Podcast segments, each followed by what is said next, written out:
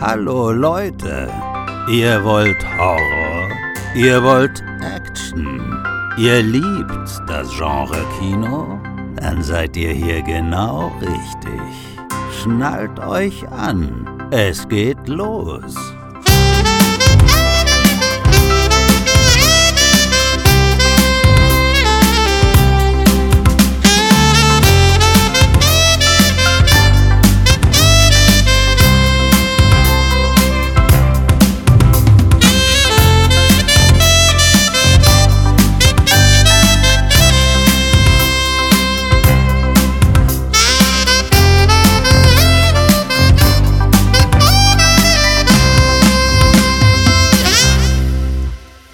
Herzlich willkommen zu einer weiteren Sinne Entertainment Talk Zeitreise in die wilden 80er. Hier ist Florian und heute plaudern wir in unserer Action-Kult-Reihe über den Fantasy-Action-Wahnsinn, die Barbaren aus der legendären Kernfilmschmiede von Golan Globus. Aber bevor wir den beiden röhrenden Zwillingsbrüdern nach Italien folgen, stelle ich erstmal meinen heutigen Mitstreiter vor. Es handelt sich um unseren Freund des Hauses, der österreichische Dampfhammer. Karl Martin Polt. Grüße, Grüße, Grüße aus Wien und ich freue mich heute riesig um diese absolute, ja, wie soll ich sagen, Trash-Kultfilm aus den 80er Jahren mit dir heute zu besprechen. Da gibt es einige wirklich interessante Fakten. Oh, das sind ja schon mal perfekte Voraussetzungen, dass wir heute viel Spaß haben und unsere Hörer auch. Ja, Martin, wie geht's dir? Ja, mir geht's recht gut, ein bisschen, ein bisschen verkühlt bin ich, aber ich glaube, da bin ich nicht der Einzige. Das Virus geht noch um. Ja, ein bisschen angeschlagen, aber sonst alles Paletti. Ich freue mich schon auf den Sommer, wenn er endlich da ist, nach gefühlten zehn Monaten Winter. Ja, richtig, ja. Gibt mir genauso. Also wir sind ja geografisch gar nicht so weit auseinander. Ich sitze im Süden Deutschlands, du mitten in Wien, oder? naja, nicht mitten, aber gleich beim Schloss Schönbrunn, falls jemand kennt. Ja, klar, da residierst du ja. ja. Richtig, genau, im, im, Südflügel, aber nur im Südflügel. ich wollte gerade sagen, in welchem Saal? Nein, im Südflügel. Sehr gut, also ich Süddeutschland, du Südflügel. Ja, die Barbaren. Für mich als 80er-Jahre-Kid Kult, aber ich habe im Vorgespräch erfahren, dass du den noch gar nicht gesehen hattest. Ja, ich bin schon ein absoluter Trash-Fan und feiere das auch richtig ab, aber ich habe halt auch ein paar blinde Flecken, ja. Und der Film Die Barbaren, ich kannte ihn zwar natürlich, ja, gerade auch aufgrund des äh, legendären Posters, das ja wie viele Poster der 80er Jahre äh, noch handgezeichnet und äh, wirklich Eindruck macht, mit den zwei muskelbepackten, unter Anführungszeichen, Tieren da drauf, ja, die Bodybuilder. Aber ich habe den Film nie gesehen und das ist für mich vielleicht auch eine sehr interessante Perspektive, weil ich eben nicht diese Nostalgiebrille aufhab, äh, die ja oft einiges drüber rettet sondern ich habe den jetzt ganz, ganz frisch gesehen zum ersten Mal und ja, habe da vielleicht einen besonderen Blick deswegen drauf. Ja, ich denke, dadurch wird es spannend, aber zum Glück hast du ja dem Trash im Herzen, deswegen Natürlich, kannst ja, du dem Film bestimmt das ein oder andere auch abgewinnen, aber siehst ihn knallhart analytisch. Mal schauen. Knall, knallhart, so ist es, ja, ja. äh, du zerlegst den, ja, bei mir war es anders, ich habe ihn eben als Kind gesehen in den späten 80er Jahren und äh, lieben gelernt, klar, wenn du so einen Quatsch siehst, das muss man ja im Vorfeld sagen, da ist so gut wie alles Banane an dem Film, ja, hat trotzdem so seine Momente und nimmt sich nie zu ernst, zumindest in der deutschen Synchro, da kommen wir noch dazu, du hast ihn auch in Englisch gesehen, da gibt es, glaube ich, dann doch Unterschiede. Deswegen kann ich den Film nie ganz neutral sehen und äh, sehe den auch immer mit nostalgisch verklärten Äuglein, würde ich mal behaupten. Aber da muss ich dich gleich fragen, weil ich, wie du ja weißt, ich höre ja auch deine Podcasts recht gerne und oft höre ich dich jetzt sagen, ja, den habe ich damals im Kino gesehen. Ja, man, man, man weiß, du bist schon über 100 Jahre alt und kennst ja. die Filme ja quasi alle vom Kino. Aber hast du den auch im Kino gesehen oder auch im Fernsehen? Nein, VHS-Zeiten. Nee, Kino, so alt bin ich nicht. Ich bin gerade Nein, so ist es nicht. Ganz 100 habe ich noch nicht erreicht. Ich bleibe für immer 99, hoffentlich. Ah, verstehe, verstehe. Dann ja, ja. mal weiter. Ja, okay. ja, genau, da ist vorbei. Ähm, nee, auf VHS und du hast es erwähnt, geiles Cover und das hat mich auch angelacht damals in den Filmtempeln und habe das Cover gesehen von Canon VMP, hieß die Filmmarke und ähm, ja, da habe ich meine Mutter instruiert, den auszuleihen, weil ich war selbst dafür noch nicht alt genug. Ja. Also äh, der Film hat ja durchaus seine Härten, ne? Ja, ja und nein, muss ich mal sagen. Aber muss ich nur kurz nachfragen auf VHS. Ich habe den Film ja gestern gesehen in ja, HD, also die beste Qualität. Ja, beste, nicht unbedingt. Aber ich war sehr beeindruckt von den Schauwerten. Aber ich, hast du den noch auf DVD oder auf Blu-ray oder nur auf VHS quasi? Nein, nein, mittlerweile habe ich das Mediabook von Koch Media, also auf Blu-ray. Ah, okay. Ja, ganz klar. Aber früher, weißt du selber, bei so einem Röhrenfernseher, da, da ist der Unterschied, also 4 zu 3 und solche Geschichten, das hast du mhm. ganz so, das war für dich normal, ja, früher.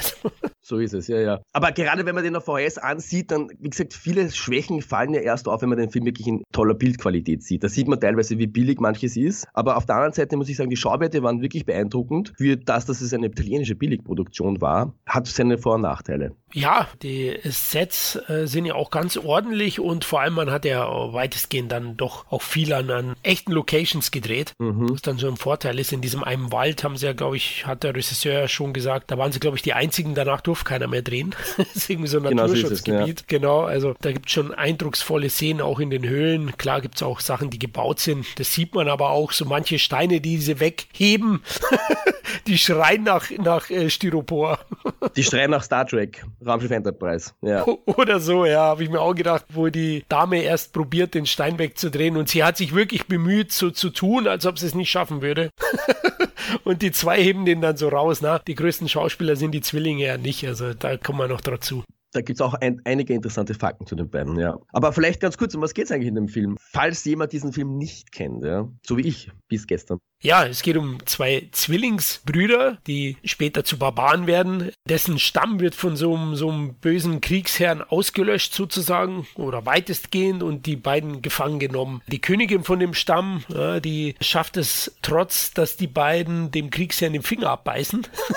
in kleinen jungen Jahren schafft es, den Bösen so zu bezirzen, dass er, dass er sagt, okay, wenn du meine Frau wirst, ich bin ja verliebt in dich, dann lasse ich die beiden leben. Ja, ich verspreche es dir. Und dann wachsen die halt auf auf und werden ja unter schlimmsten Bedingungen zu Barbaren erzogen. Und ja, das Böse, das ich, das ich rief, ja, sozusagen später wird es dem Kriegsherrn dann auch zum Verhängnis und die rächen sich halt später, klar, weil der Kriegsherr hat ja viele Teile ihres Stamms ausgelöscht. Ja, eine recht simple, runde Geschichte, würde ich mal sagen. Aber vielleicht zur Information, der Film kam ja raus 1987 und dieser Barbarenfilm, das ist ja quasi ein eigenes Subgenre, kann man schon sagen. Da gibt es ja einige Vertreter. Natürlich begonnen mit Arnold Schwarzenegger, Conan der Barbar. Und im Jahr 1987 ist das Ganze schon ein bisschen ausgelutscht gewesen, dieser Genrefilm der Barbaren. Aber wie immer haben ja Damien nachher, oder wenn ich es richtig ausspreche, der Produzent, Mr. Golan. Mr. Golan, ja. Mr. Golan haben, die haben ja quasi immer, so wie heutzutage oft äh, einfach billig nachkopiert ja, und versucht auf dieser Welle ein bisschen mitzureiten. Aber das war eigentlich schon einer der letzten Puzzleteile für den Untergang der Firma. Ja.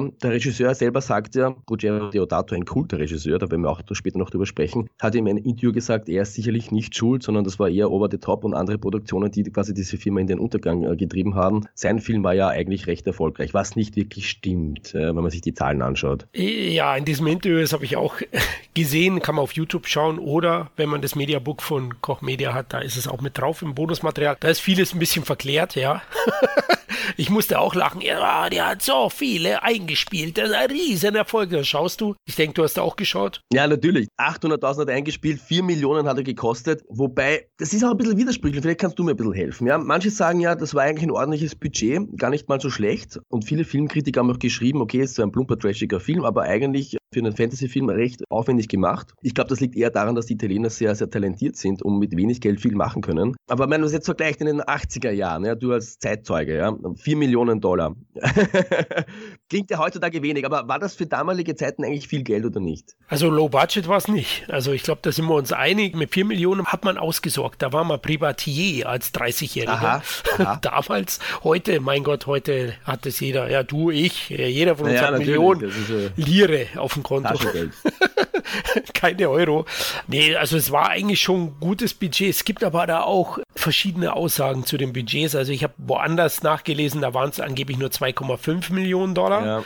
Also in amerikanischen Fachzeitschriften aus den 80ern. Ja, da gibt es so auch ein paar, die man online dann noch aufrufen kann. Und deswegen, ich glaube eher, dass weniger war. Zum Vergleich, ein American Fighter hat nur eine Million gekostet, ne? der erste oh. Teil. Also wenn es wirklich vier waren, dann war es schon ziemlich viel, muss ich ganz ehrlich sagen, für Canon-Verhältnisse. Klar, mhm. sie waren schon 87 und die Budgets sind immer mehr gestiegen von Jahr zu Jahr. Aber ich glaube, also 4 Millionen kann ich, kann ich mir nicht vorstellen, dass der für ein Budget hatte. Auch die Besetzung kann ja nicht so viel gekostet haben. Oder? Ja, das stimmt. Es war jetzt auch kein Over the Top mit Superstar Sylvester Stallone, der alleine schon ein paar Millionen bekommen hat an, an Gage. Oder Masters of the Universe. Weißt du zufällig, was der gekostet hat? Das ist ja, vergleichen kann man schwer, aber der ist für mich wirklich absoluter Kult und auch wirklich gut gemacht. Aber ist auch aus der gleichen Schmiede eigentlich, gleiche Produktionsfirma. Ja, Masters of the Universe ist, aus, ist natürlich auch von Canon. Das ist ja einer ja. dieser drei Filme, die sie angeblich neben den ganzen weiteren Verbindlichkeiten, indem man Kinos gekauft hat, Studios gekauft. Ja, das sind ja nie allein die Filme, aber die Filme, klar, wenn du sowas kaufst, musst du dann damit rechnen, dass deine Filme auch Erfolge sind. Und die drei Titel, die Canon nachweislich eigentlich mit runtergerissen haben, war Over the Top, der 25 Millionen Dollar gekostet hat. Mhm. Dann Superman 4, wo man das Budget dann schon immer gestrichen hat, also stetig während des Films, deswegen sind die, werden die Effekte eher schlechter als besser im Laufe des Ganzen.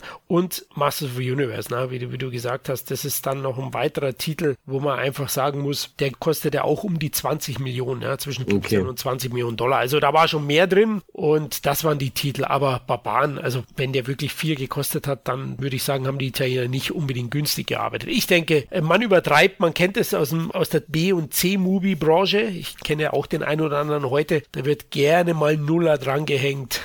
Mhm, mh. also, ja, klingt da besser, ne? Ja, klingt besser. Millionenproduktion, ja. Also wahrscheinlich hat er eine Million gekostet und Ken hat halt das anders abgeschrieben. Ja, das kann leicht sein. Aber ursprünglich wollte ja, weil du jetzt das Subgenre um Conan der Barbar erwähnt hast, wollte Golan Globus ja einen ähnlichen Titel mit Barbaren, ne? Gut, da muss man eingangs vielleicht dazu sagen, ja, der Regisseur, Ruggero Deodato, wie gesagt, ein Kultregisseur, der ist ja bekannt geworden oder bis heute noch berühmt und berüchtigt geworden als absoluter Horror-Gore-Regisseur, besonders mit seinem Meisterwerk Nackt und zerfleischt, Cannibal Holocaust, falls jemand diesen Film nicht kennt, ja, ein absoluter Kultfilm, der hat ein bisschen auch dieses Found-Footage-Genre ein bisschen, äh, was heißt ein bisschen, er hat das quasi erfunden. Also ganz kurz erwähnt, das ist ein ultra brutaler Kannibalenfilm im dokumentarischen Stil gedreht. Man hat wirklich geglaubt, dass da Leute gestorben sind. Er hat sogar ein Gerichtsverfahren gehabt, der Regisseur, weil die Hauptdarstellerin verschwunden ist für ein Jahr. Das war aber so abgemacht mit den äh, Darstellerinnen, dass sie ein Jahr verschwinden nach der Premiere. Die Leute haben wirklich geglaubt, die ist gestorben, die wurde umgebracht. Ja. Also es war wirklich ein Marketing-Genie. Er war seiner Zeit da wirklich weit voraus und das war ein Riesenskandal, dieser Film und äh, bis heute Kult in Deutschland. Lange, ich glaube, der ist bis heute verboten sogar oder seit kurzem wieder erlaubt, das weiß ich gar nicht, aber der war 30, 40 Jahre lang in vielen Ländern verboten. Und das war halt wirklich sein absoluter Kult und Durchbruch. Und jetzt wollten eigentlich die Produzenten von Die Barbaren auch einen ultra brutalen Barbarenfilm machen das war eigentlich der Auftrag an den, an den Regisseur. Und dann haben die Produzenten gesagt, pass auf, jetzt beschäftige dich mal mit unseren beiden Hauptdarstellern, die Zwillinge, die Bodybuilder. Ich spann die mal mit dir drei Wochen zusammen und dann waren sie auf Besuch in Italien und haben da drei Wochen lang nur Schabernack gemacht. Und dann ist der Regisseur draufgekommen, naja, die zwei Typen, die sind privat so lustig und so äh, verspielt und machen einen Scherz nach den anderen, verarschen sich gegenseitig, fahren mit nacktem Po durch die Innenstadt von, von Rom. Dann wurden sie von der Polizei aufgehalten, ja. Also die waren wirklich komplett durchgeknallt und da hat er sich gedacht, ich kann mit denen keinen Hardcore-Splatterfilm machen, ja, das passt irgendwie nicht, ja, und das, deswegen hat er sich dann quasi entschlossen, das Drehbuch ein bisschen zu ändern und hier quasi eine, ja, eine Mischung aus teilweise brutalen Szenen und dann wieder Schabernack zu machen ob das jetzt wirklich so funktioniert hat oder nicht, da gibt es ja andere Filme, die haben das geschafft. Stichwort Peter Jackson. Das äh, darfst du mir beantworten als, als Fan. also ich, ich würde behaupten, ich stelle mich jetzt hier breitbeinig hin, ich würde behaupten, mit der deutschen Synchro funktioniert ja? Sehr gut, weil die ist ja dann auch recht flapsig. Ja? So ein bisschen Spencer Hill. Ich würde jetzt nicht sagen, dass solche Sprüche, klar, nicht die Qualität, die Sprüche kommen auch nicht vor, aber es, es geht schon so ein bisschen in die Richtung und es unterstützt das Ganze. Ansonsten gebe ich dir schon recht. Es gibt dann so ein paar Gewaltspitzen, vor allem am Anfang. Ja, am Anfang wird ja dieser Stamm ausgelöscht. Es gibt eine Verfolgungsjagd mit Kutschen und Pferden. Übrigens inspiriert laut Regisseur Deodato von dem Western von John Ford. Mhm. da hat er sich das abgeguckt. Und ja, da gibt es dann auch schon mal eine Axt in den Hinterkopf oder so einen Morgenstern in die Fresse, wo man sieht, was draus wird. Ja, man blendet dann nicht weg, sondern man sieht dann das zerdatschte Gesicht, sagt man bei uns. Und ähm, klar, kann ich schon verstehen, dass den einen oder anderen ver verwirrt, aber mich 80er Kit nicht, überhaupt nicht. Null hat gut funktioniert. Und wie siehst du es? Also gerade diese Gewaltspitzen, das, das, macht, das macht für mich das Barbaren-Genre überhaupt aus. Also mit, ich hätte viel mehr davon gewollt. Ich wäre froh gewesen, er hätte wirklich einen, hätte einen, hätte einen ernsthaften, ultra harten, brutalen Barbarenfilm gemacht. Das hätte ich mir auch gewünscht. Dann hätte ich diese, diese Slapstick-Einlagen nicht gebraucht. Ich bin auch verwundert, dass der Altersfreigabe FSK 12 hat, ja. Obwohl er diese Gewaltspitzen drinnen hat, die teilweise wirklich aber sehr billig ausschauen. Also die, sämtliche Schwerter und Äxte, man sieht richtig, okay, das sind nicht echt, ja, das ist irgend so ein Blech, ein billiges Dann gibt es eine Szene, wo so eine Hand abgehackt wird, ja, da spritzt kein Blut weg und gar nichts. Es schaut wirklich teilweise extrem billig aus. Also das ist manchmal gut, manchmal schlecht, ja. Aber du hast es schon angesprochen, der Film, ich glaube, der gewinnt extrem. Ich hatte leider das Pech, ich konnte den nur im Original Englisch ansehen und da geht eben diese deutsche Synchro komplett verloren. Viele schimpfen mir oft über die deutsche Synchronisation, man darf aber nicht vergessen, die deutsche Synchro ist eigentlich die beste der Welt und es gibt schon einige Filme, die gewinnen durch die deutsche Synchro und ich glaube, der gehört sicherlich damit dazu, weil dieser, dieser Charme, dieser Witz, das geht einfach mit der, mit der, auf Englisch geht das komplett verloren. Also ich habe nur ein paar Passagen auf Deutsch gesehen und da ist um einiges witziger und lustiger und hat viel mehr Charme. Ja, und er hat ja auch ein paar Slapstick-Einlagen. Im Laufe des Geschehens äh, kommen die beiden Zwillingsbarbaren, die ausbuchsen aus der Gefangenschaft zu ihrem alten Stamm, ja, zu den restlichen Leuten und das erste, was die machen, ist die beiden aufknüpfen. und wie kommt er raus? Der eine Zwillingsbarbar, tja, indem er röhrt und seine Halsmuskulatur anspannt und dadurch reißt der Strick. Das ist Kult. Damals. Das ist eine Kultszene. Ja, ja, man ja. sieht das auch, man kann sich auf YouTube das anschauen. Das ist absoluter Kult, ja. Und dieses Röhren, diese Geräusche, die sie dazu machen, ja. Also so blöd, ja, so dumm, dass es wirklich geil ist. ja, genau. Schön, dass du es auch so siehst. Eins im Vorfeld, weil du jetzt den Regisseur angesprochen hast. Ursprünglich, also im November 85 hat der Hollywood Reporter ja gemeldet, dass Drehbuchautor James R. Silk sein Skript zu äh, Die Barbaren fertiggestellt hat und mit dem serbischen Regisseur Slobodan Shijan auf der Suche nach Drehorten ist. Ja, der wurde aber ersetzt. Na, Deodato deutet es ein bisschen an in den Making-ofs. Äh, er hält sich nicht ganz zurück mit so Kritik, so, ja, der war wohl überfordert.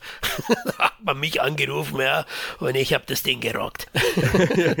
Na, er ist sehr stolz auf, er ist sehr stolz auf seinen Film, das hört man schon raus, ja, dass er solche Mittel, so viele Millionen hat er noch nie zuvor gehabt und dass es ein schönes Arbeiten war und sie hatten ein schönes Hotel und ja, äh, man merkt, der, der Ruggiero ist schon gewohnt, mit, mit äh, weitaus weniger Budget zu arbeiten, obwohl es ja immer noch recht wenig Budget war eigentlich, ja, aber der hatte seinen Spaß daran an diesem Film. Ja, es war ja ein italienischer, amerikanischer Film, also Co-Produktion zwischen den beiden, da hat er ein bisschen mehr Geld gehabt, da hast du, hast du recht, genau, das erwähnt er nochmal und er sagt ja auch, dass ihm eigentlich, wenn es im Budgetrahmen war, jeder Wunsch erfüllt wurde, also er hat nicht kämpfen müssen anscheinend, weil er mhm. eben auch viel weniger gewohnt war, denke ich auch. Cannibal Holocaust hat, glaube ich, 100.000 Dollar gekostet damals. Ja. Also wenn er jetzt dann wirklich Millionen hatte, das ist schon ein anderes Niveau. Und ich finde auch interessant, dass er eben sich entschieden hat, das Ganze dann komödiantisch zu drehen. Und man sieht dann, ja, Golan Globus, die Canon-Bosse, die sind recht eigenwillig und oft schroff, aber im Filmprozess haben sie sich nie eingemischt. Die haben dann machen lassen und klar, manchmal dann, wenn der Film vorgeführt wurde, haben die einen Tobsuchtsanfall bekommen, wenn es nicht so war, wie es sein sollte. Also wie Conan der Barbar mit Cannibal Holocaust gekreuzt. Aber da waren sie laut Deodato ja zufrieden. Ne? Das hat mich auch total gewundert, wie ich das äh, im Interview ge gehört habe, äh, dass die, die waren nie am Set, die haben, einfach, haben ihn einfach machen lassen und haben sich dann eigentlich am Schluss das Endprodukt angesehen. Und der Produktionsleiter hat aber schon gesagt, nach Beendigung der Dreharbeiten, uh, mein lieber Ruggiero, ich glaube, du hast ein bisschen ein falsches Produkt abgeliefert, ja, weil äh, du hast ja einen lustigen Film gemacht und eigentlich war die Ansage von den Bossen, hey, du sollst hier einen brutalen, ja, Mischung aus Kannibalenfilm und Barbarenfilm machen und wunderlicherweise, die Big Bosse waren total verzaubert von dem Film, es hat ihnen sehr gut gefallen und so kann es auch gehen. Aber das ist nicht großartig, wenn der Produzent sich nicht ständig einmischt und äh, dir reinredet, wie du was zum Filmen hast, ja, ich kenne das ja auch, da kann man natürlich schön arbeiten. Aber es war natürlich äh, hochgepokert vom, vom Ruggiero, das so in Eigenregie selbst alles zu ändern. Absolut, da ist er schon Risiko gegangen, hätten ihm ja, ja die Spaghetti um die Ohren hauen können. so ist es, ja. Jetzt drehst du alles nochmal, mein Freund. Oder irgendwas reinschneiden oder ihn ersetzen am Ende. Ja, ich denke, äh, er ist auch sehr zufrieden, jetzt auch retrospektivisch, weil wenn man wirklich eine Doku, ein Making-of über so einen Film dreht, dann weiß man, dass er irgendwie eine Fangemeinde und irgendwie Kult ist. Ja? Also ich glaube, das, das bestätigt einem. Es gibt ja viele Filme, da will kein Mensch mehr heute was wissen. Auch große Hollywood-Produktionen, irgendwelche aalglatten Studios Studio-Dinger. Aber die Barbaren, der hat bei vielen, vor allem B-Movie-Fans, dann doch nochmal einen Stein im Brett. Aber ich glaube, das ist auch wirklich, wirklich auch eine Sache, wie gesagt, das Phänomen gibt es ja auch wieder bei Bud Spencer und Terence Hill, eh schon oft drüber gesprochen, dass einfach durch diese neue Synchro im jeweiligen Land, ja, jetzt gerade in, im deutschsprachig, der Film einfach um einiges dazu gewinnt. Und das kann ich in anderen, du hast es vorher auch im Vorgespräch angesprochen, der ist ja anscheinend in, in, in Skandinavien ein absoluter Kultfilm. Ja, einer wird, wurde dort zum einer der besten Barbarenfilmen überhaupt äh, gewählt. Ja. Ich weiß nicht, ob die da eigene Synchro haben, aber auf Englisch kackt er ziemlich ab, muss ich sagen, ja, im Vergleich zum Deutschen. Ja, ja, die, ich gehe davon aus auch, dass sie eine eigene Synchro Mikro haben, denke ich schon, ja. Und du hast recht, äh, ist in Finnland vor allem populär. Also da ist er ganz groß, Skandinavien oben. Man hat da eine riesen Fangemeinde, gibt es dann auch irgendwelche äh, Fanclubs sogar. so, so big ist Wahnsinn. der da oben. Ja, gedreht wurde er ähm, vom 4. August 86 in Rom bis Oktober 86, dann äh, auch in den Abrusen unter anderem. Und Italien nutzt man eigentlich ganz gut, ne? Also, wir hatten es ja schon gesagt, die Kulissen sind sehr, sehr schön. Gibt auch ein paar improvisierte Szenen, zum Beispiel der Kampf zwischen den beiden Zwillingen, die ja in Gefangenschaft aufwachsen, aber sich selber nicht kennen, getrennt sind und dann im Fight sich gegeneinander umbringen sollen, weil der Oberschurke hat ja gesagt, ja, ich werde dafür sorgen, dass niemand die beiden umbringt. Aber sich gegenseitig umbringen, das geht ja dann schon, ja. Da ja, ist er nicht er schuld. Ist halt smart. Er ist halt ein smarter Bösewicht. Absolut. Und da hat Deodato ja improvisiert, ne? Na gut, das, äh, das ist ja typisch, das ist ja das typische Italienische, dass man oft improvisiert und äh, oft funktioniert das ja super und wunderbar. Oder auch zum Beispiel, dass die beiden äh, Zwillingsbrüder ja im wahren Leben sich auch ständig gegenseitig ein bisschen verarscht haben oder neidisch waren, was der andere gerade hat. Wenn der eine Vanilleeis ist, der andere Schokoladeneis, dann wollte der eine das unbedingt das andere Eis haben. Und ja, das hat auch eingebaut im Film, wo sie dann um die Waffe streiten. Ja, der eine hat eine fette Axt, der andere hat ein fettes Schwert und ständig will der eine das andere haben. Ja, das da war auch sehr, ja, hat auch improvisiert und das ist, ist auch einer der witzigen witzigen Szenen, würde ich mal sagen, im Film. Ja, äh, ja, was auch witzig ist, du am Ende, ne, da gibt es ja einen großen Fight und äh, da gibt es ein, zwei Szenen, da hält einer von den beiden Zwillingen das Schwert an der Klinge. statt am, so, ja. am Schaft unten. Wo ich mir aber denke, oh, du Vollpfosten, du. Wobei du gesagt hast, Blechschwert, ja. Also das bestätigt das nochmal. Die beiden haben ja auch alle ihre Stunts selbst gemacht, aber Deodato hat, hat er gemeint, das ging ja gar nicht anders, weil solche Stuntmans mit dem Körper findest du halt kaum. Naja, da, da hätten sie den Schwarzenegger nehmen müssen als, als äh, Stunt-Double, ja. Also weil andere passt so schwer, das stimmt. Das sind wirklich absolute Viecher, wie wir sagen bei uns in Wien, ja. Super durchtrainiert und er hat auch irgendwie eine komische Anekdote erzählt, das habe ich nicht ganz verstanden, dass sie ständig, sie mussten ständig gespritzt werden. Also keine Versicherung wollte die beiden versichern, weil sie sich ständig verletzt haben und das schon so teuer gewesen wäre für jede Filmproduktion. Und die mussten ständig hochgespritzt werden oder niedergespritzt werden, damit sie das irgendwie. Das habe ich nicht ganz gecheckt. Kannst du dir da erinnern, was da war mit den Spritzen? Tatsächlich auch nicht, ja. Also da, ich, ich habe dauernd an Steroide gedacht. ja, ich auch. Ja, ich habe mir gewusst, wie mit den Spritzen eigentlich. Ja. ja, es ist ja die Zeit nach Rocky 4, da war das dann innen, nach, wenn Drago das kann, können wir das auch. Ja. Also ich weiß es nicht, ob es Vitamine waren oder so. Also was ich schon mitbekommen habe, wie du wahrscheinlich auch, ist, dass Deodato gesagt hat, die waren am Ende des Films halt total fertig. Also der eine hatte sich auch einen Fuß gebrochen in der Szene, deswegen ist das Finale relativ unspektakulär. Es gibt gar keinen direkten Fight zwischen dem Oberschurken und den beiden, sondern der, der hat so ein Schild, mit dem er die beiden blendet und er reitet immer hin und her. Es ist so okay. Wenigstens wird er dann am Ende schön aufgespießt von, von zwei fliegenden Schwertern und spuckt ein bisschen Blut in den Sand. Aber genau, also da hat man mitbekommen, dass die beiden wohl, ja, also Probleme hatten, viele Stunts durchzuführen. Und ich habe auch gesehen bei einer Reitszene ziemlich am Anfang, wo sie ausbrechen, dass die Szenen angespeedet sind. Also wenn die reiten, die reiten eigentlich viel langsamer und man sieht auch, okay. äh, die Bäume wehen sehr, sehr schnell hin und her. Wenn du genau mhm, schaust, die mhm. Äste, also es ist angespeedet. Äh, also so schnell naja, konnten die nicht reiten. Das ist ja auch ein beliebter Trick von diesen italienischen Produktionen, das ist Anspeeden, ja. Äh, das sieht man ja öfters. Schaut halt immer ein bisschen billig aus, ja. Aber dieses Problem im letzten Akt, dass das Geld ausgeht, du hast es vorher kurz erwähnt, ja. Und das, da fällt mir auch immer wieder Masters of the Universe ein, einer meiner absoluten Lieblingsfilme, wo ihnen ja auch das Geld ausgegangen ist, ja. Und es, es gibt diesen quasi am Schluss Skeletor gegen He-Man, diesen Schwertkampf, den ich mhm. unglaublich geil finde, ja. Aber der wurde auch recht billig produziert mit ein paar so Lichteffekten und ein bisschen viel Nebel und dann fällt halt die Lava runter am Schluss. Aber das war auch eigentlich ganz anders geplant, viel viel, größer, viel spektakulärer. Als, und, aber das Geld war halt aus. Genauso wie in diesem Film, ja. Oder nicht das Geld aus, aber ja, die hatten einfach das Problem, dass den Fuß gebrochen, ja. Ist vom Pferd gefallen, hat sich den Fuß gebrochen. Jetzt, äh, ja, was machen wir jetzt mit dem? ja, klar, auch wieder improvisiert. Das ging ja dann, ne? Der Film geht auch nicht so lang, Leute, 87 Minuten, glaube ich. Deswegen äh, haben sie schon gut gemacht. Am Set waren die beiden aber nicht so beliebt. Du hast ja gerade gesagt, sehr kindisch, ja, äh, teilweise dann auch immer wieder sich gekappelt oder Wettbewerbe, wer hat die größeren Brustmuskeln. Einige Setmitglieder meinten dann, dass das zwei aufgepumpte Hohlbirnen werden. Ja, Wortwörtlich. Ja. ja. anscheinend waren sie auch ein bisschen anstrengend und Deodato deutete an, dass eine Fortsetzung durchaus geplant war oder, oder im Gespräch, aber keine Versicherung wollte die beiden Jungs angeblich übernehmen, ne? Danach. Also äh, wahrscheinlich auch wegen diesem Fußbruch und so. Und die Art, deren Lebensstil, die sollen sich ja auch irgendwelche Shakes reingepfiffen haben. Da wurde auch immer wieder erzählt, ja, dass sie da so irgendwelche Mega-Shakes, wahrscheinlich ihre 8000 Kalorien Zum Frühstück sich reingepfiffen haben und dann äh, gepumpt, gepumpt für die Szenen. Also gab es also durchaus auch Überlegungen, anscheinend war er dann weltweit oder auch Video speziell dann doch sehr erfolgreich, dass man über eine Fortsetzung nachgedacht hat. Ja, das verwundert mich eigentlich. Du hast es schon erwähnt, die haben eigentlich nur 800.000 Dollar eingespielt jetzt in Amerika. Die weltweiten Einspielergebnisse weiß man nicht, weiß auch der Regisseur nicht. Ja? Der hat immer gesagt, naja, der Film ist rausgekommen, er weiß nur, die hatten da einige tausend Kopien für Amerika, für die Kinovorführungen und dann ist die Firma Konkurs gegangen und deswegen hat er keine Ahnung, was hat der Film wirklich eingespielt. Aber er geht von einem Erfolg natürlich aus, eh klar. Welterfolg, ja. Sonst sitze ich doch nicht hier, Leute. Ja, eben, ja. In seiner fetten Villa in Raum.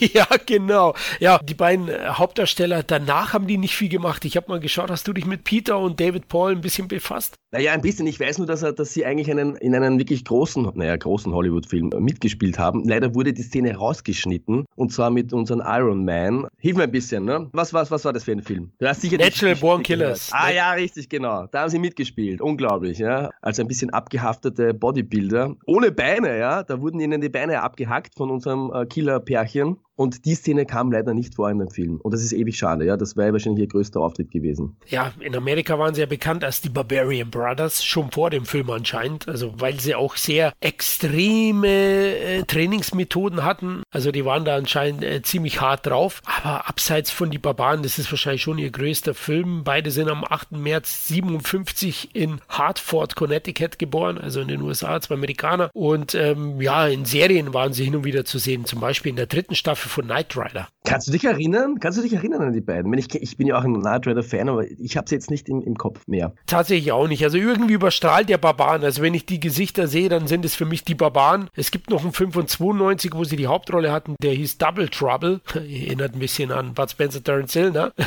Und äh, der war aber am Flop. Es war eine Videopremiere und äh, war eben kein Erfolg. Danach ist es sehr schnell ruhig geworden um die zwei.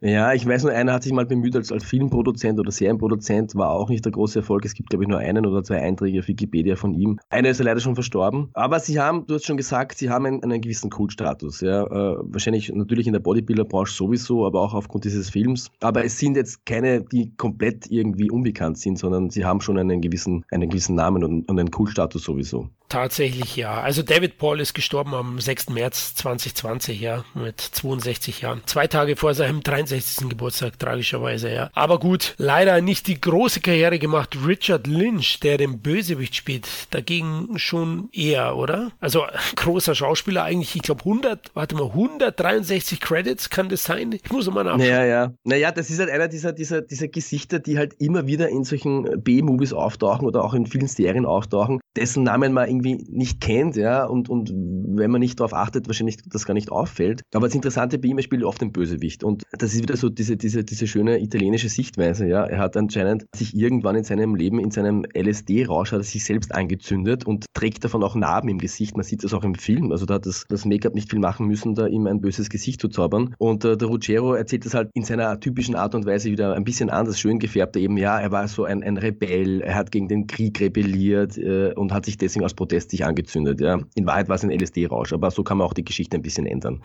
Klingt halt, klingt halt besser.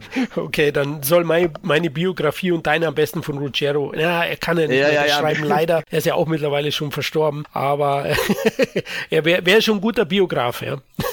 Naja, aber es passte dazu. Der Typ ist wirklich völlig durchgedreht und den als, als Bösewicht zu engagieren, passt natürlich super. Und ich muss ja auch sagen, all bei diesen Darstellern, teilweise sind die ja wirklich richtig mies, ja, die schauspielerischen Leistungen. Das fällt, wie gesagt, im Englischen dann noch viel mehr auf als im Deutschen. Die deutsche Synchro kann da wirklich einiges äh, drüber helfen, diese schlechten Schauspielleistungen ein bisschen zu kaschieren. Aber er als Bösewicht funktioniert für mich, ja, unbedingt. Und wie, ja, und äh, wie erwähnt, also der hat in sehr, sehr vielen Filmen mitgespielt, unzähligen Serien, also jeder, jedes 80er Jahre Kind hat den sicherlich mal Schurken in irgendeiner Serie gesehen. Also äh, der war bei Airwolf, bei A-Team, bei Colt für alle Fälle, bei TJ Hooker, bei Starsky und Hutch, Blue Thunder, Star Trek Next Generation, ich weiß gar nicht, wo ich, wo ich aufhören soll, Battlestar Galactica. Also überall war er irgendwo zu sehen und auch in einigen Kinofilmen, zum Beispiel Bad Dreams, der hier Vision der Dunkelheit, glaube ich, heißt. Da hat eine große Rolle als Schurke und äh, Little Nikita mit River Phoenix und äh, Sidney Poitier, ein Thriller. und auch in The Sword and the Sorcerer. Talon und der Kampf gegen das Imperium heißt er, glaube ich, in Deutschland, der auch einen Kultstatus hat. Ein Barbarenfilm von 82, ja. Tatsächlich mit Conan rausgekommen und damals 40 Millionen Dollar in Amerika eingespielt. Da hat er den bösen König Cromwell gespielt und dafür sogar einen Saturn Award äh, abgeräumt. Nicht Na, schlecht. Unglaublich. Ja, na, es zeigt ja auch manchmal, wenn man auch so, ja, so Filme, die einen großen Erfolg gefeiert haben, dann irgendwie kopiert, ein bisschen billiger macht, das kann auch funktionieren, ja. Also es ist jetzt bei den Barbanas leider nicht funktioniert, da war es wahrscheinlich ein bisschen zu spät, aber ich kann mich noch erinnern, als, als Kind habe ich immer gespielt, das ist mein Bezug zu den Barbaren generell, auf der Commodore C64 das Spiel Barbarians, ja. Und das war das absolute Highlight, den anderen den Kopf abzu, abzuhacken, abzuschlagen, ja. Äh, Da ist er dann gerollt am Boden mit dem Blut hinterbei. Das war für mich als Kind das absolute geile Spiel. Ich weiß ob du das Spiel kennst, ja.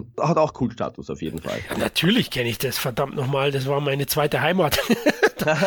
das war meine Hausaufgaben. Nein, kenne ich auch. Super geiles Spiel, Commodore 64. Ja. Ich muss mir mal diese Nachbildung kaufen, die kleine mit den Games, aber die musst du am kleinen Bildschirm spielen. Am großen, glaube ich, äh, kriegst du Augenkrebs. Aber kenne ich auch. Und Richard Lynch, übrigens 12. Februar 40 geboren und am 19. Juni 2012 gestorben. Also auch schon länger tot, aber eben ein großer, großer Schurke der 80er, der aufgrund seiner Verbrennungen dann irgendwie auch das Gesicht schon hatte. 70 Prozent seines Körpers waren ja irgendwie verbrannt. Aber auch ein guter Schauspieler, der, der auch am Broadway sehr aktiv war und ein guter Freund von Al Pacino war. Oh, ja. schon, ja. Er ist ja auch äh, New Yorker in Brooklyn geboren und dadurch haben sich die anscheinend aus der Theaterszene gekannt. Pacino spielte ja zu Beginn immer nur lieber Theater als Film. Ja, das wissen ja viele vielleicht gar nicht. Der wollte ja eigentlich gar nicht der große Filmstar werden zu Beginn. Ja, Lynch selber auch noch Eltern irischer Abstammung und hatte sogar bis zum Lebensende einen irischen Pass und hat Irland immer wieder besucht, seine Wurzeln. Ja, also da war er auch ein Fan. Ich kenne ihn natürlich auch noch als Schurken in Invasion USA, den großen Chuck Norris-Kracher.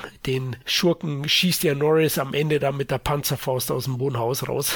Legendär. Das war auch Richard Lynch. Also der wollte dann USA an den Kragen mit einer Invasion. Ein toller Schauspieler und wie du gesagt hast, der sorgt schon dafür, dass schauspielerisch ein bisschen was noch funktioniert. Ja, auch wenn seine Liebelei und se- seine verblendete Liebe zu dem Weib nicht so ganz rüberkommt. Ja, aber das ist ja dann vielleicht auch das Problem, dass du wirklich einen, einen, einen, einen echten Schauspieler, der wirklich, uns hat auch der Regisseur selber gesagt im Interview, ja, ich musste gar nicht viele Anweisungen geben, ich habe ihn einfach machen lassen. Ja. Wenn, wenn du einen tollen Schauspieler hast, der weiß, was er tut, das funktioniert, ich muss mich da nicht einmischen, sondern der funktioniert einfach. Ja. Und äh, das merkt man halt wirklich auch. Wie gesagt, eben durch die anderen Darsteller, die meistens wirklich nicht besonders toll waren und die kacken dann umso mehr ab, ja, wenn du dann einen, einen wirklichen äh, Schauspieler neben dir hast. Ja. Das ist auch nicht immer ein Vorteil für alle anderen. Und Deodato meinte ja in dem Interview, dass er so ein bisschen gewarnt wurde vor Richard Lynch, ne? dass er schwierig sei, aber er hat das überhaupt nicht nachvollziehen können. So ist es, genau, ja. Und hat dann auch gleich in fünf Filmen mit ihm zusammengearbeitet, wie auch mit Michael Berryman. Ne? Michael Berryman, ja, also die wenigsten werden wahrscheinlich diesen Namen kennen, aber die meisten werden sein Gesicht kennen, ja. Also durch sein Äußeres, ja, der hat eine, eine, eine seltene genetische Krankheit, das bedeutet, er hat keine Haare am ganzen Körper, also weder am Kopf, hat auch keine Augenbraunen und er hat eine sehr eine eigenwillige Kopfform, sage ich mal. Und äh, ich sag mal, die meisten kennen ihn wahrscheinlich äh, The Last. Na, wie heißt er?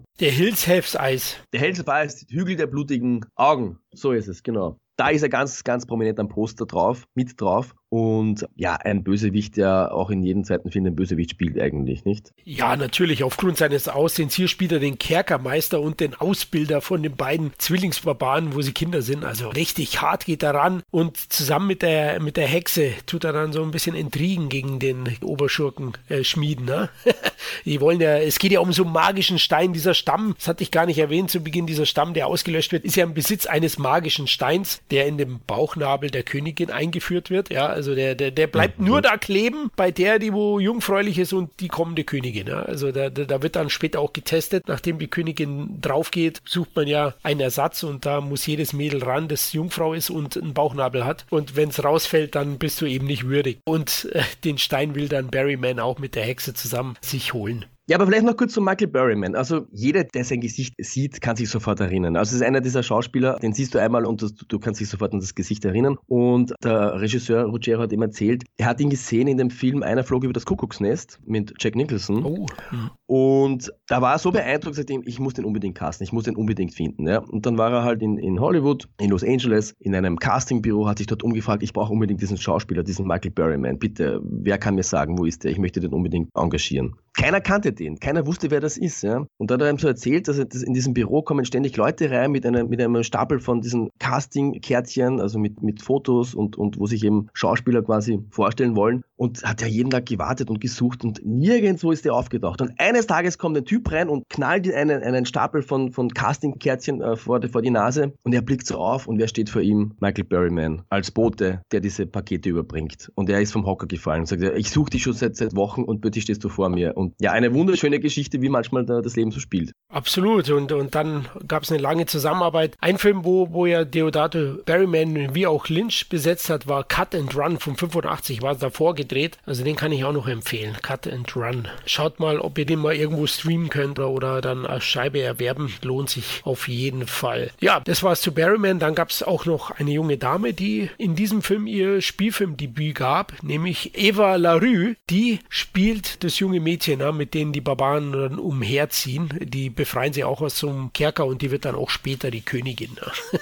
die Nachfolgerin. Der Nabel ist würdig. Ist hübsch anzusehen, das auf jeden Fall. Definitiv und äh, die spielt auch okay. Also für das, was sie muss, ist sie eigentlich gut besetzt. Und die hatte so mit die beste Karriere hingelegt im Nachhinein. Also ist sie Amerikanerin und ist dann später zum TV gewechselt. Galt auch als eine der schönsten Frauen zu der Zeit und später dann in Serien wie zum Beispiel CSI Miami ihre Karriere Jahre weiter befeuert und ist auch heute noch gut im Geschäft. Das 66er Baujahr, also war ja auch die jüngste dann, war zu Dreharbeiten 86, 20 Jahre alt. Aber Deodato war ja nicht so begeistert von ihr, ne? Ja, naja, gut, also was mir auf diesem Film aufgefallen ist, spielen wirklich sehr, sehr viele hübsche Frauen mit, ja. Also auch sehr leicht bekleidet, das äh, ist mir auch ins Auge gestochen, die vielen hübschen Damen, die da mitmachen. Es gibt ja auch Nacktszenen, also nicht komplett nackt, aber oben ohne Szenen, ja. ja. Auch typisch italienisch, die sind da nicht so verklemmt wie die Amerikaner. Aber ja, er war nicht so happy mit ihr, weil sie anscheinend ein bisschen, äh, naja, Starlön ist übertrieben, so kann man es nicht sagen, ne? Aber ein bisschen eigen war vielleicht war bei den Dreharbeiten.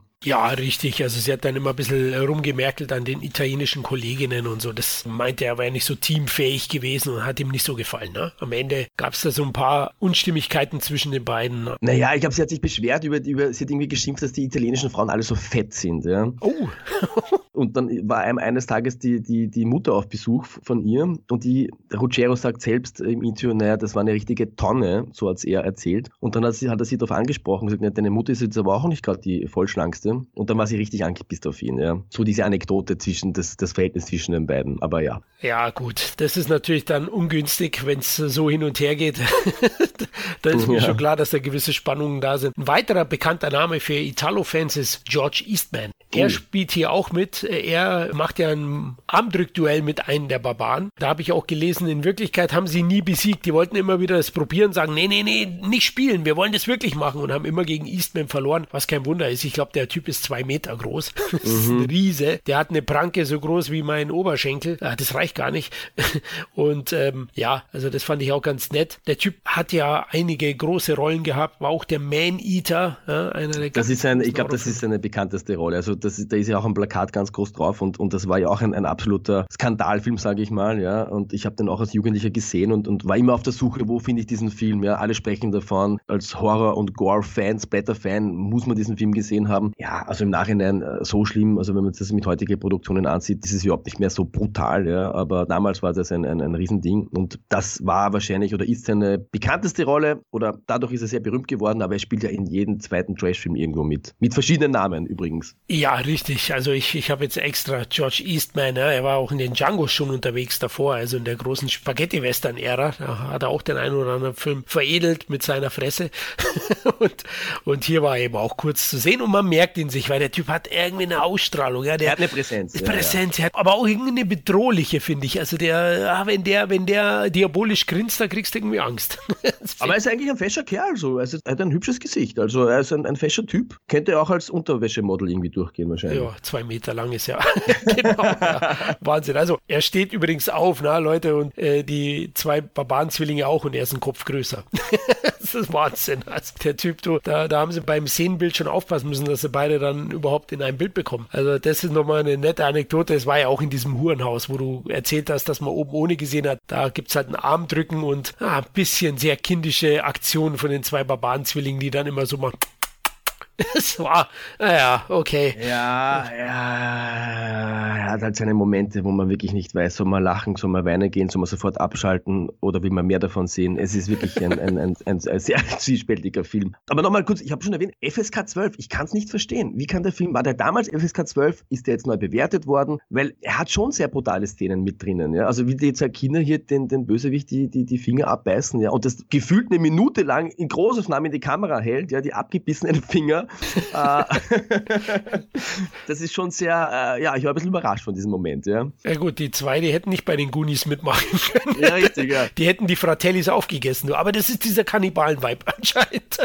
Anscheinend, ja. Das schwingt immer wieder mit durch, ja. Also, ich weiß es ehrlich gesagt nicht, aber es gab ja immer wieder so Ausreißerfilme, wo, wo du dich gefragt hast, ja, wieso ist der jetzt eigentlich ab 12? Meistens hast du dir gedacht, wieso ist der ab 18 oder indiziert oder beschlagnahmt? Aber es gab tatsächlich auch immer mal so Ausreißer, wo ich auch, weiß nicht, sind die eingepennt bei der Bewertung, die FSK-Mitglieder oder keine Ahnung. Das Mediabook ist auf jeden Fall ab 16, aber da ist auch noch ein Bonusfilm von Deodato drauf und da gehe ich davon aus, dass es deswegen so ist. Aha, was ist das für ein Bonusfilm? Der äh, Bonusfilm heißt Phänomenal und der Schatz von Tuchamun. Ja, okay. Also phänomenal, aber mit F geschrieben, also ich glaube italienisch umgesetzt. Das ist dieser Bonusfilm, der geht 92 Minuten und ähm, okay, ähm, ja, genau. Am Ende glaube ich, aber tatsächlich sind alle Scheiben FSK 16. Wahrscheinlich ist er hier in dem Mediabook das erste Mal uncut und er ist doch FSK 16 ursprünglich, der liebe Barbar. Okay. Hier steht auch verschleppt, versklavt und in Rache vereint. Die Barbaren. Ah, das, das sind die Titel, die ich mag. Das sind die Gründe, warum er in die Videothek damals gegangen ist und egal wie scheiße der Film war, das wusste man ja vorher meistens nicht, aber das Plakat und der Titel reißerisch, da gebe ich mein Geld aus, da bin ich dabei. Da bin ich auch dabei, da hast du recht. wie so einige in den Videotheken. Wir hatten vorhin kurz erwähnt, diese, diesen Kampf hinter den Gitterzäunen, wo die beiden gegeneinander antreten. Hier hat man so weit improvisiert, dass man den Kampf eben nicht in der Arena macht, sondern hinter Gitter, weil man nur 50 statt der geplanten 200 Komparsen zur Verfügung hatte. Ja, haben wir erwähnt, die Szene ist wirklich atmosphärisch und so vom, von der Umsetzung mit die beste. Gibt es auch einen lustigen Moment, na, wo sie mit dem Schwert umeinander hauen und die Zuschauer, ein Zuschauer streckt aus Versehen die Hand raus und die wird ihm dann abgehakt. Äh, das war eine, muss ich sagen, das war eine großartige Szene. Und von dem hätte ich mir mehr gewünscht. Ja, das war ein bisschen so, ein bisschen so Sam Raimi-mäßig, muss ich sagen. Ja, so ein, ein, ein Horror-Komödien-Effekt. Ja, komplett überraschend. Ja, was mich nur geärgert hat, ist, dass dieser Effekt wirklich schlecht war. Ja, er hackt ihm dann die Hand ab, es spritzt kein Blut weg, es schaut aus wie so eine Pappmasche-Hand, ja, die runtergeschlagen wird. Das hätte ich damals mit 14 äh, genauso gedreht. Ja, also genauso billig. oh Gott, du, du bist aber wieder streng. Wenn das der Ruggiero hört, der sagt das. Naja, das kann er sich, das kann er sich ruhig anhören hören, aber die Idee war genial, aber die Umsetzung hat mir nicht gefallen. Okay, okay. Wie fandst du die Idee mit dem, mit diesem Werwolf, Wolf, weiß ich nicht, was es war, der Typ, dem, wo sie dann die Hände abbeißen, da müssen sie ja diese Superrüstung holen in, in ja, diesem Kerker. Ja, Hit and Miss, würde ich sagen. Ja, das Kostüm hat toll ausgesehen, keine Frage. Die Umsetzung, ja, ein bisschen botschert, hätte ich gesagt. Ne? Ähm, okay. Ja, also ich bin beim Ruggiero manchmal ein bisschen zwiespältig. Ja, auf der einen Seite ist er, ist er wirklich ein wegweisender Regisseur, der vieles neu gemacht hat, der, der viele Kultregisseure Quentin Tarantino inspiriert hat. Der war auch ein Fan davon. Äh, der Ruggiero spielte sogar mit in Hostel Teil 2 als Bösewicht, ja, weil auch der Eli Roth, ne, ist da Fan. Eli Roth ein, ein Riesenfan ist von ihm, ja. Also er hat wirklich, er hat die 80er, 70er, 80er Jahre geprägt natürlich, aber er hat halt wirklich manchmal, denke ich mir, woran liegt es? Ja? Liegt es daran, dass er da kein Talent hat, hat es ihm nicht gefreut? Zeit, musst du das irgendwie schnell abspulen, aber manche Szenen sind ja wirklich so dermaßen schlecht gemacht, ja. Andere Szenen sind wieder großartig, ja. Und da frage ich mich echt, wie kann das sein, ja? Ist es alles ein bisschen Zufall oder ist es einfach die Produktion zu schwierig gewesen, dass er sagt, okay, ich muss es jetzt irgendwie fertig machen, ja? Ja, das verwundert mich manchmal bei ihm. Aber ich feiere die Szenen. Auch mit dieser, ich habe jetzt nochmal nachgeschaut, es soll angeblich eine Bärenkreatur sein, also kein Wolf, sorry Leute. Und der Kostüm, okay. der Kostümdesigner Lucas Gunn war da drinnen in, in diesem Kostüm und da wird ja nicht nur die Hände abgeschlagen, sondern auch der Kopf. Und da spielen sie ja ein bisschen damit rum, also da rühren sie dann auch schauen den Kopf an, äh, werfen sie sich wie so ein Football hin und her. Und das ist ja heute noch Kult bei vielen Fans und ja. äh, ist mit vielen Internet-Memes verewigt. also eben, wie du sagst, Hit and Miss, so ein paar sehen, äh, nee, hm. aber äh, dann auch wieder so ein, einfach so ein Wahnsinn, dass das dich wegschmeißen musst. Ja? In diesem Moment, das ist einfach so. Voll bei dir. Was mir auch gestört hat, sprechen wir mal vielleicht kurz von der Musik. Ja? Am Beginn. Ja? Der Beginn fängt an mit einer typischen 80er Jahre Mucke mit, mit Synthesizer. Ja, das gibt den Ganzen einen eigenen Charme. Ja? Du hast dir einen Barbarenfilm und dann hast du diese Synthi-Musik, die für mich überhaupt nicht passt eigentlich. Ja? Der Komponist ist der, der Pino Tonaccio, auch ein Italiener, der von sich selbst erzählt. Er war ja äh, quasi in, zu seinem Peak hinter Morricone die Nummer zwei in Amerika als, als Komponist. Ob das so stimmen mag oder nicht, weiß ich nicht. Ja? Aber die Musik generell hat mich wirklich nicht vom Hocker gehauen. Ja? Äh, ich weiß nicht, wie du das siehst. Es gibt einen, den, den Main-Titel quasi, der hat ein bisschen ein paar Vibes und man sagt, okay, ja, hat was. Aber generell, ich glaube, das ist einfach diese, diese, diese Stimmung des Films. Ja? Manchmal soll er bedrohlich sein, dann wieder Action, dann soll er wieder lustig sein. Und die Musik teilweise passt mich überhaupt nicht. Die ist mir teilweise zu, zu leichtfüßig, ja? zu wenig ernsthaft. Ja, da bin ich bei dir. Also zu schunkelig würde ich es fast nennen, ja. ja. Also der Main-Titel ist schon okay, ja. Muss ich auch sagen, der geht noch so zu Beginn auch mit den, mit den Wagen ganz am Anfang. Aber insgesamt finde ich auch, verspürt er keine Atmosphäre oder unterstützt nicht die Atmosphäre des Films. Deswegen auch nicht ideal, ja. Trotzdem zu der Trash-Attitude passt er dann schon irgendwie wieder fast. Ja. Also die Synchro ist ja eh eben gut und dann mit der Musik zusammen, da, ja, da schunkle ich mir den Film halt schön, ja.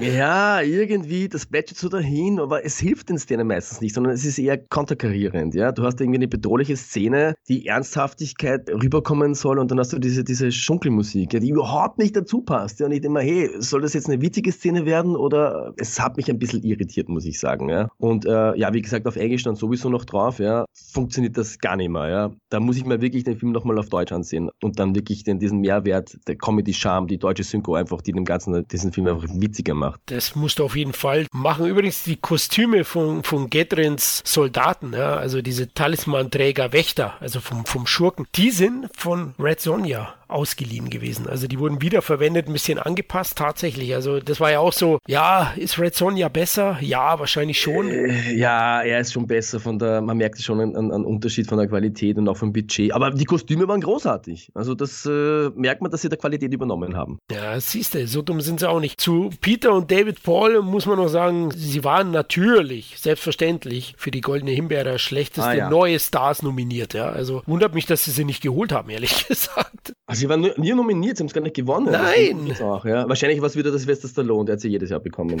Naja, als Neustar nicht, aber vielleicht die Nielsen. Nee, die war ja eine Dame. Ne? Ja, ja, ja. oh, jetzt Vorsicht, vielleicht Dolph Lundgren, ich habe keine Ahnung. Für Masters of the Universe, also den Idioten fällt ja immer irgendwas ein. Also da hat es mich jetzt auch echt gewundert, dass sie nicht geholt haben, ja, den Titel. Zur Veröffentlichung noch ein paar Punkte. Also so wirklich hat Ken, glaube ich, nicht an den Film geglaubt, denn der ist nur in 89 Kinos gestartet worden in Amerika. Ne? Also es äh, war jetzt auch kein breiter Start. Üblich war damals schon 1000, 2000 Kinosäle 89. zu besetzen. Ja. Hat er nicht Rogero gesagt, einige tausend Kubinen in Amerika? Ist er alte, das ist Lügengesicht. Der lügt uns da einfach an, ja, und verkauft uns das als Hit. So ein Schwachsinn. Aber 89 ist wirklich wenig. Das war ja quasi, als hätte er nur einen Österreich-Start, ja, ungefähr. Ja, so ungefähr, ja, und hat dann auch am Eröffnungswochenende nur 238.000 Dollar eingespielt. Na, immerhin kam er insgesamt auf 800, also man sieht die Mundpropaganda eher. Aber ja, also da hast du recht, ist schon sehr wenig Kopien, also da hat man nicht dran geglaubt. Aber war auch ein italienischer Film, wenn du dann 87 gegen die Großen antrittst, wie, ich sag mal, Beverly Hills Cop 2, Predator oder Robocop, da wird es schon schwierig. Ja, da wird es schwierig, keine Frage. Aber dann bin ich jetzt ehrlicherweise wirklich erstaunt, dass er bei diesen geringen Kopienanzahl doch so viel Geld eingespielt hat. Dann war es ja doch nicht so schlecht eigentlich. Vielleicht hätten sie doch ein bisschen Geld in Marketing investieren sollen. Tatsächlich, ja. In Deutschland hat er nicht so viel Zuschauer gehabt, hat hier einen Kinostart erst am 5. Mai 88 gehabt, also wesentlich später. Also in Amerika, da ist er ja dann im Mai 87 gestartet und da hat er dann circa 20.000 Zuschauer gehabt gehabt im Kino. Aber auf Video weiß ich eben, Leute, war der immer verliehen. Jeder wollte ihn haben, weil. Hey, Wirklich? Ja, ja, klar, klar. Die Videothekare hatten da natürlich nicht 20 Kassetten, sondern nur eine von dem, aber die war nie im Regal anwesend, ja. Also ich sagte, ich sagte jetzt eine, ich habe das einen Gedanken, ja. Ich sag dir, dieser Film, der braucht ein Remake der hat absolutes Kultpotenzial. Das war wahrscheinlich ein riesen, riesen Hit auf VHS und auf DVD und es wird Zeit für ein, für ein Remake, ja, aber mit Big Budget. Oder eine Fortsetzung, wie auch immer, ja. War eh geplant, aber anscheinend hat der Film wirklich absolutes Potenzial. Scheinbar, ja. Zu kommen. ja. Deodato kann ja leider da nicht mehr Regie führen. Wir ja. hatten es erwähnt, der ist am 29. Dezember 2022 verstorben, der italienische Filmregisseur. Sehr schade, aber er hat definitiv seine Spuren hinterlassen und ist auch für viele, vor allem Fans des harten Films, Kult. Ne? Er hatte aber auch, er hat auch mit Bud Spencer gearbeitet, ja. Also er hat am Schluss ja Fernsehserien gemacht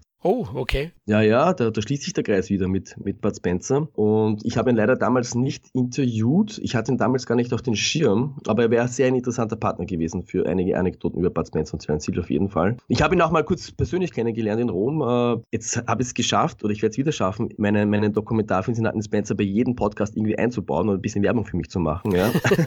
du bist einfach ein Profi. super smart, super smart, ja, aber es passt da wirklich dazu. Na, ich habe ihn kurz persönlich kennengelernt äh, bei, der, bei der Premiere in Italien, da war als Gast mit dabei und er war ex ein extrem netter und hat mich, hat mich gratuliert für den Film und es hat mich sehr gefreut von diesem absoluten Kultregisseur, wo ja auch, wie gesagt, Quentin Tarantino ein Fan von ihm ist, ja, mit ihm da kurz zu plaudern. Und schade, dass er dann, das war auch interessant im Interview, ja, das ist dir sicherlich auch aufgefallen, ja, das Interview war ja ein bisschen, am Schluss ein bisschen pessimistisch, da hat er ein bisschen über sein Leben gesprochen, wie seine Karriere verlaufen ist und ähm, hat so ein bisschen gespürt, dass er, dass er dem sehr nachgetrauert hat, war damals, war geplant, dass er einen, einen Zombie-Film macht in Mexiko. Stimmt, ja. Und da ist sein Vater im, im, im Sterben gelegen in Italien und er hätte nach Mexiko fliegen sollen, um diesen Zombie-Film da inszenieren. Ja. Die haben da jeden Tag angerufen, er soll jetzt endlich in den Flieger steigen und, und die Dreharbeiten beginnen. Er muss jetzt kommen. Ja. Und er hat immer gesagt, hey Leute, ich kann nicht, mein Vater liegt im Sterben. Ja. Und schauen wir mal, ja, aber ich werde so schnell wie möglich kommen. Ja. Und das ist, hat sich dann, der ist dann nicht gestorben, es hat sich ein bisschen hinausverzögert, er ist ein paar Tage später erst gestorben. Und da war es aber schon zu spät. Dann haben sie die quasi gecancelt und es hat jemand anderer gemacht. Und er hat so gemeint, ja, das war ihm, bevor diese, diese äh, Zombie-Welle es gab, wo es große Erfolge gab in Amerika, und da hat er, vielleicht wäre sein Leben anders ausgegangen, dass er wirklich großen Erfolg in Hollywood gehabt hätte. Und da hat man wirklich gemerkt, er hat wirklich lange drüber gesprochen. Es hat ihn wirklich irgendwie geärgert und eine, eine gewisse Verbittertheit habe ich daraus gehört. Wie ist dir, wie ist dir damit gegangen?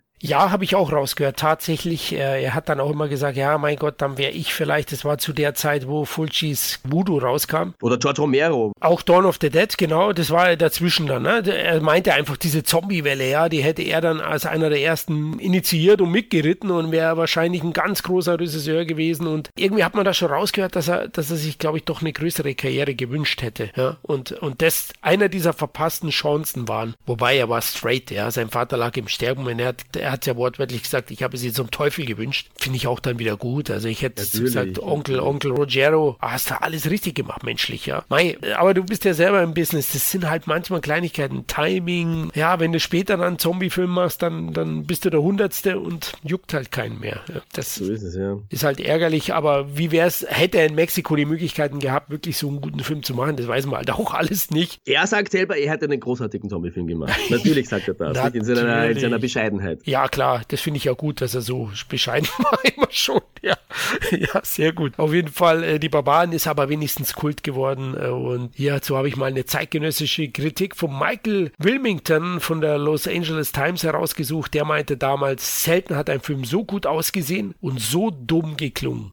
Darauf bezieht er sich auf die schwachsinnigen Dialoge und das ständige Gebrüll der beiden Hauptdarsteller. Aber Wilmington prophezeite dem Film schon damals, dass dieser wahrscheinlich später mal Kult Status erlangen würde. Und ähm, ja, das müssen wir beide bestätigen, oder? Recht hat er gehabt, ne? Aber jetzt haben wir noch gar nicht gesprochen über dieses Drachenmonster, ja? Oh. Was ja absurd schlecht gemacht ist. Oder auch nicht, ja? Äh, das kann man so oder so sehen. Wollten wir darüber wirklich sprechen? Nein, passt schon. Ja, ja, das ist, mein Gott, von hinten gefilmt, na? Also unendliche Geschichte ist wesentlich besser, der deutsche Film ja. hier. Also ist ja für mich ein Meisterwerk meiner Kindheit. Ist es, ist es, ähm, ja. Aber so ein bisschen wie diese Riesenschildkröte, so ein bisschen gedreht ist es. Ich weiß nicht, wie sie mehr hieß bei Unendliche Morlak, Morla, irgendwie so. Kann man nicht mehr erinnern, ja. ja. Aber eben so ein bisschen von hinten gedreht, nur wesentlich schlechter. Und dann siehst du auch, wenn dann das Gesicht des Monsters gezeigt wird, das ist natürlich dann eine andere Aufnahme, ja. Und du siehst nie beides in einem. Und ja, hm, es nimmt halt die ganze Spannung, weil mit dem Viech kannst du keine Spannung erzeugen, oder? Wie siehst du es? Na, überhaupt nicht. Also man sieht dieses Monster da in Großaufnahme, das Gesicht, und das war überhaupt nicht bedrohlich. Das hatte so coole Augen, ja, sah, sah fast ein bisschen niedlich aus, ja. ja.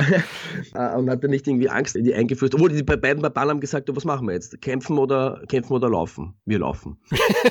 das war eine sympathische Szene und sie überrumpelt das Viecher. Es gibt ja keinen offenen Kampf. Es gibt einen, naja, sie verstecken sich da in einer Grube und das, äh, der Beauty Girl äh, lockt das, das Viech an und, und, und dieser Riesendrache dann schleicht sich dann über diese Grube da drüber und die stehen da unten, die beiden Barbaren, und stechen dann von unten quasi mit dem Schwert und mit der Axt nach oben rein. Das Blut spritzt runter, Blut, das grüne Blut spritzt runter in, in Strömen und da klettern sie quasi in diesen Drachen da rein und finden da drinnen dann den Rubin. Ja, es ist Trash das muss abgefeiert werden. So schlecht ist es auch wieder. Definitiv, ja. Die offene Konfrontation suchen sie nicht, weil sie hätten keine Chance. Nee, das Budget hätte nicht gereicht. Naja, ist, ist, ja, ja. ist glaube ich, die Wahrheit. Ähm, aber ja, also ich feiere das dann auch am Ende. Ich muss schon sagen, die italienische Kraftbrühe besteht äh, ausschließlich aus Hirnfurzen und Muskelmasse, ja, Leute. Also ja, ja, ja. da ist sehr viel Durchfall dabei, aber der Spaß macht. Richard Lynch, die alte Schmierbacke, die spielt auch gut und äh, die zwei proletarischen Zwillingsbrüder machen auch Spaß. Also, also ich finde, der hat schon einen hohen Unterhaltungswert, äh, wenn man ihm den ganzen Quatsch und die Schwächen verzeiht. Wie siehst du es jetzt so, weil du ihn jetzt das erste Mal gesehen hast? Ja, ich, wie gesagt, das ist interessant. Ich habe den Film gesehen, ich hatte keine Ahnung, ich hatte auch keine Doku oder irgendwas gesehen. Ich habe mir da wirklich komplett nackt mich an diesem Film genähert. Ich meine, ich habe davon schon ein bisschen was gehört, ja, aber ich wusste am Anfang nicht, okay, wie soll ich mit dem umgehen? Gefällt mir das jetzt, gefällt mir das jetzt nicht? Ist es eigentlich jetzt gut inszeniert? Sind die Kulissen okay? Wie sind die Dialoge? Und nach zehn Minuten oder eigentlich schon nach fünf Minuten war mir klar, okay, das ist wirklich absoluter Mega-Trash, ja. Der teilweise aber recht gut aussieht, witzigerweise. Und ich glaube, das ist ein Film, einer dieser Filme, wenn man sich diese Doku ansieht. Ich kann dir wirklich nur, du hast mir sie empfohlen, ich muss sie wirklich auch weiterempfehlen, die ist wirklich großartig. Wenn man sich diese Doku ansieht über die Entstehungsgeschichte und die Produktionsweise des Films und sich dann erst den Film ansieht, dann hat er absoluten Mehrwert, ja. Wenn man auch ein bisschen mitbekommt, okay, wie arbeitet ein Regisseur, mit welchen Problemen muss der eigentlich umgehen, ja. Oft sind es ja wirklich, gerade so bei Billigproduktionen, Situationen ist einfach das Geld oder das Budget quasi limitierend und du hast dann oft Situationen, also wenn sich der Hauptdarsteller das Bein bricht, was mache ich denn dann? Ja, ich kann doch nicht einen Monat, zwei Monate warten, bis der wieder fit ist, sondern ich muss weiterdrehen. Das heißt, ich muss die Szene ändern und muss irgendwie eine Lösung finden. Und wenn man das alles weiß, dann sieht man diesen Film mit anderen Augen und dann, dann hat es wirklich einen Mehrwert und es ist auch spannend, das zu sehen, okay, wie haben sie diese Probleme gelöst. Und unbedingt auf Deutsch ansehen, ja. Also nicht im Original Englisch, auf keinen Fall. Ja, da kann ich dir nur zustimmen. Also in Deutsch anschauen, das Making-of, das äh, herrlich ehrlich ist und vielleicht auch ein bisschen verklärt, was äh, Ruggiero da erzählt, aber es macht Spaß, weil du hast ja erwähnt, ja, oh, der lief in tausenden Zählen und war ein Riesenhit. Die haben mir aber nie gesagt, wie erfolgreich. Ja klar, äh, weil er nichts eingespielt hat, Ruggiero. du hast ja nie Tantiemen bekommen, weil er hat kein Plus gemacht im Kino. aber, aber eben über die Jahrzehnte, mei, die beiden, die geben dem Affen so Zucker hier.